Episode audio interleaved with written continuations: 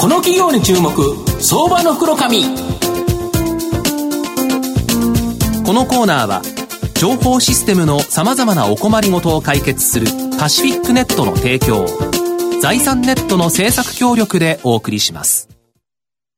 ここからは相場の福の神、財産ネット企業調査部長、藤本信之さんと一緒にお送りしてまいります。藤本さん、こんにちは。毎度、相場の福の神こと藤本でございます。まあ、投資家の皆さんの夢っていうとですね、はい、やっぱ株で儲けたいという、まあ今日はちょっと暗いという形なんですけどです。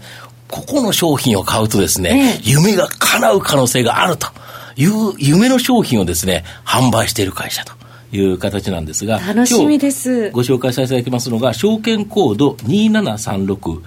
東証ジャスタック上場、フェスタリアホールディングス代表取締役社長の貞松隆也さんにお越しいただいています。貞松社長、よろしくお願いします。よろしくお願いします。よろしくお願いします。フェステリアホールディングスは東証ジャスタックに上場してまして、えー、現在株価1600円、1単位16万円で買えるという形になります。東京都目黒区中目黒にですね、本社がある宝石ジュエリーの SPA 製造小売業になります。商品の企画、製造、販売までを一気通貫で行っています。生産拠点はベトナムにあり、販売は全国のショッピングセンター、百貨店、直営店舗や EC、ネット販売で行っています。多くのダイヤモンドはラウンドブリリアントカットで作られていますが、えー、こちらのですね、フェステリアホールディングスが研究開発で生み出したダイヤモンドの中にですね、星、これが、ね、星型が浮かぶ夢を叶える二つ星のダイヤモンド、ウィッシュアポンナスター、これがですね、大人気になってまして、まあ、あの、銀座の、えー、中央通り、こちらに直営店を出店、台湾の有名百貨店にも、欧州のですね、有名ブランドと並んで大型店舗を出店されているという形になります。この人気ブランドを持っているため、都心部の百貨店や、まあ、大型の商業施設からの出店要請も多くですね、まあ、地方や都心部で若干立地の劣った店舗をですね、閉店し、都心部の高立地の店舗を新規開店するなど、まあ、スクラップビルドということで、店舗数は変わらずですね、まあ、大きく売り上げを伸ばしているという形なんですが、あの、佐松社長、このウィッシャープランスター、すごくですね、人気だと思うんですけど、どんなダイヤモンドなんですか、これ。ダイヤモンドの中に光の反射と屈折を使って星を浮かび上がらせるっていうダイヤモンドなんですけれど、はいはい、あのやっぱり世の中の時代の変化の中で、はい、物は今余ってるじゃないですか。で、ね、この物余りの時代に、うん。何か買いたいとか欲しいっていう方は、どっちかっていうと物よりこと、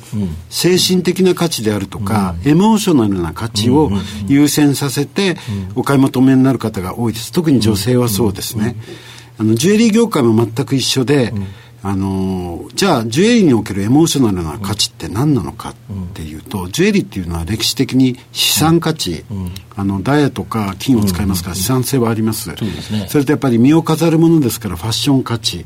もう一つ忘れていけないのは精神的価値、はい、エモーショナルな価値、お守り代わりに持ってみたり、何か願をかけて持ってみたり、特に女性はそういう方多いんですね、まあそういう意味ではじゃあ女性がそのエモーショナルな価値を、えー、アイコンとして持ちやすい、うん、えー、商品を作りたいと、うん、ジュエリーマーケットの半分はダイヤモンドマーケットなんですが、うん、えー、そのダイヤモンドで新しい価値を作りたいということでまず開発しました、宇宙にはダイヤモンドでできた星がたくさんあるっていうのをご存知ですか？たくさん浮かんでるんですよ、また世界中の人々が国を超え人種を超え、宗教を超えて星に願い事をするんですよね、まあ、星に願いを、本当に不思議なんですけれど、だから星だったかもしれないダイヤモンドを星に戻すことができたら、うん、世界中の人の願い事を叶えてくれるんじゃないかと、心を捉えるんじゃないかと、そういうコンセプトで、あのダイヤモンドって屈折率がえー、驚異的に高いんで、うん、その光の反射と屈折を計算して、えー、計算して、うん、まあ、ファセットの組み合わせ10万通りぐらいあるんですが、そんなにあるんですか4年かけて星が浮かび上がるダイヤモンドを作ったら非常に反響が高かった、うん、まあ、そんな感じです。これあれですよね。ループで見ても見えるし、はい、このレーザー光線ピッと当てると天井にプラネタリウムみたいな感じになる、えー、素敵ですね、まあ、それくらい強烈な光を押し曲げる力がダイヤモンドにはありますので、可能だったという。これだ。例えば指輪を例えばインスタにアップするとちょっといやらしいなという感じになると思うんですけど、この当ててるあれを上げてる方が結構おられるみたいですよね。もともとあのレザー光線を当ててっていうのは我々発想なかったんですが、うん、お客様がインスタに上げられて、むしろ教えていただいたそうなんですか。そうなんですよ。僕はあの社長のところに行ってこれですよって見せていただいてわあすげえなと思ったんですけどあれお客様お客様から教えていただいたそれだったらインスタに上げてても、なんとなくいい感じですよね。そうですね。そうですよね。やっぱり指輪そのものを上げてるとあまりにちょっとあれだと思うんですけどね。あと宝飾業界これ非常に厳しいそうなんですけど、まあ、御社はこのウィシャンプランスターこれもあり好調だそうなんですけど最近では男性がプレゼンするための宝飾品ではなくて女性が自分へのご褒美需要。これが多いっていうのはどういうことなんですかね。そうですね。やっぱり女性の社会進出が進む中で働く女性が増えてきて、うん、やっぱり自分にご褒美、うん、頑張った自分にご褒美っていう需要がやっぱり急速に増えてる、うん、しかもやっぱり女性の所得自体が男性とあまり変わらなくなってきて、ね、特に若い人においてはそういうところが強いので、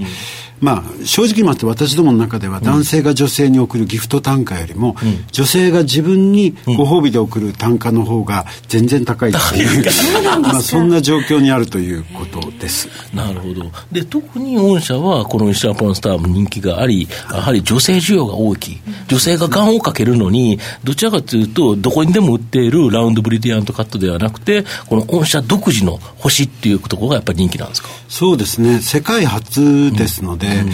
実は今あのラウンドブリリアントカットって100年前に開発されたダイヤモンドなんですが、うん。うん、いや古臭い。もうあれですよね。コンピューターとかなかった時代に作られたダイヤモンド。だから本当はもっと屈折するようなやつだってあるんですよ、ね、いろんな技術革新は進んでるのに100年前に設計されたダイヤモンドを、これが一番いいんですよっていうことでいま、えー、だにている不思議な業種なんですね。なるほど。で、あの、ラウンドブリアントが一番輝くって100年前に仮説としてあったんですが、今輝きも測定できましてね、はい、実はもっと輝くダイヤっていうのはたくさんありまして、なので、ここにブルーオーシャンがあるなっていうことで、まあ、苦労して作ったんですけど。これだけど、あれですよね、はい、作るときに失敗すると、ダメになったダイヤもいっぱいあるんですよね。そうなんですよ。もったいないですよ。ダイヤでやダイヤでやんなきゃいけないんで、あの、失敗した時はでかいんでかいですよね。はい、もっともうで、そうするとちっちゃく削り直して、あの、商品に時間するしかないんですか？まあ、あの、リカットできるものはリカットしましたけど、できないものも、うん。ええー、そしたらもったいないですよね。まあ、あの、胃が痛かったです。なるほど。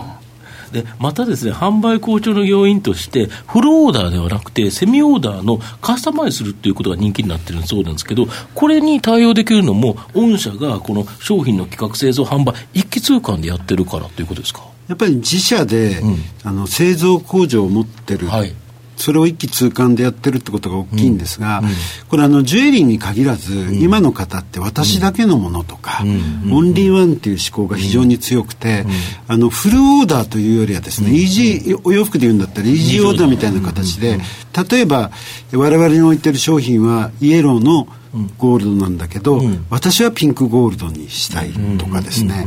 あの宝石の中に自分の誕生石とか、うん、曜日石だとか、星座石、まあ願掛けて買われてますから、そういうものを入れてほしいとか。ですね、あのちょっとした私だけのもの、こういう需要が非常に多くてですね、うん、まあ自社も工場を持ってるのでそれに細やかに対応できるっていうことが、やっぱり業績をかなり押し上げてくれてるなるほど。それはあれですよね。やっぱお客様のニーズがそこにあるっていうことですよね。そうですね。先ほどお話ししましたようにもう物は持ってらっしゃるんですよ、うんうん、持ってらっしゃるので、うん、それであえて買おうというのはどういうモチベーションなのか、うん、どういうバリューを望んでらっしゃるのかっていうところにそういうオンリーワンっていうのも明らかに存在するなと。そういうふうに思いますで海外展開も結構すごくて、台湾の百貨店だと、御社の隣ってどこですか、まあ、海外ブランド多いですね。かなり有名なところらしいですね。かなり有名なところが多いですけれど、どあの面白かったのは私どもやっぱりこの数年、ブランドコストを非常に使いましてですね、短期的な利益よりも、やっぱりあのえー、バランスシートには出てきませんが、ブランドのバリューってものすごく大きいんですね、うんうん、特に僕らみたいな購入頻度が低い商品では、うんうん、やっぱここにあのお金をかけてきた結果として、うん、あの非常にあの今のスクラップビルド政策でもそうですけど、いい立地をいただける。ところがですね日本以上に海外の方がいい立地のオーダーが来まして、これ来てると、まあ、台湾なんかも先ほどのもう8店舗になりまして、はい、えー、来月には9店舗目ができるんですけれど、はい、ものすごい超一等地です。でも考えてみたら、うん、日本国内でやってると、うん、我々日本のブランドじゃないですか、うん、でも海外でやってると、うん、いわゆるインターナショナルブランドなんですね、まんまで。だからやっぱり日本という国のブランドは、うん、まあ、まさしく、えー、いろんな業界で信用が高い、うん、信頼が高い中で、ジュエリーにおいてもそうです。ですので、そういう意味では、むしろ海外の方が反響が大きかった。なるほど。っていう感じですね。あと、銀座の中央通り、あの、銀座6のあの、トイメンのところ、はい、あそこにある直営店舗人気ですよね。そう、家賃高いんですけどね。あれ高そうですよね。いや、正直で高いですけど、でもまあ、うん、あの、さっきの海外もそうなんですけど、うん、銀座、しかもあの、目抜き通りにあるブランドっていうことで、やっぱポジションっていうのは、相当大きいんですよ。やっぱりあの、基本的に数字で測れない部分がブランドバリューにはありますので、うん、えー、やっぱりその部分ではものすごく貢献してくれてるということなんだろうなというふうに思います。なるほど。最後、まあ、御社の今後の成長を引っ張るもの、改めて教えていただけますでしょうか？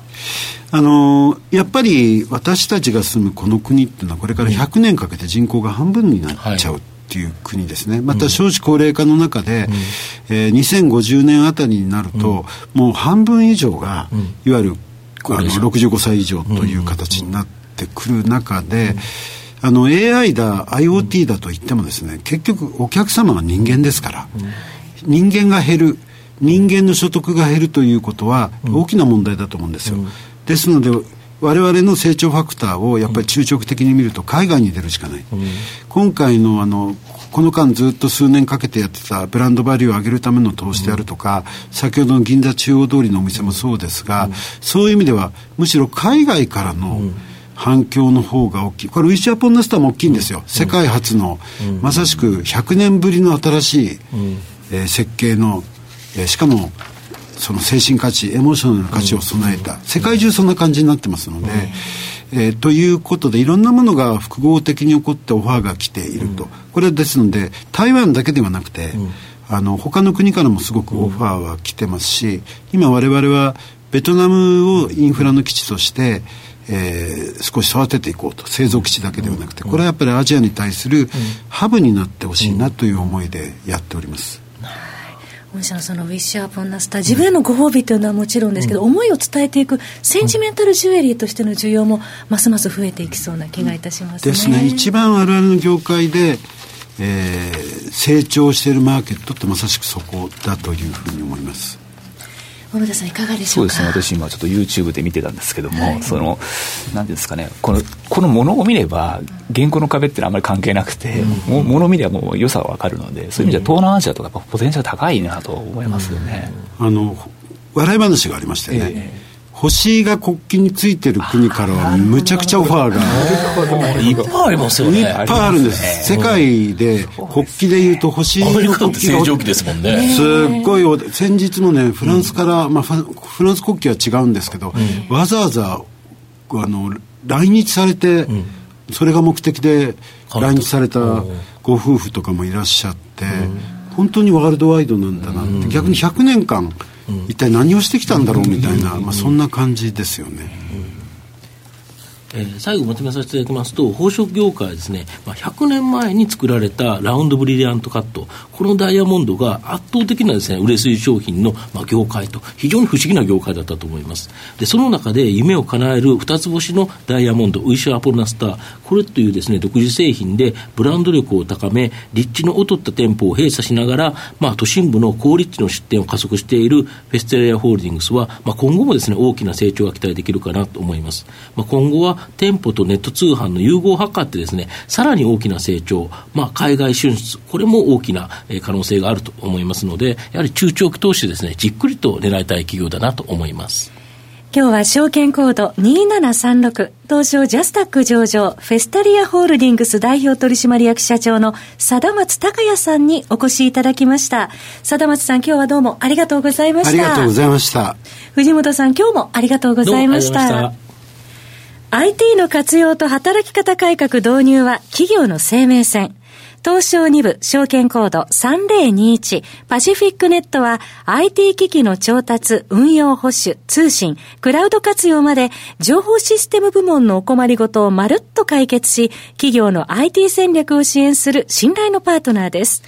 取引実績1万社を超えるスペシャリスト集団、東証2部証券コード3021パシフィックネットにご注目ください。この企業に注目相場の福の神こ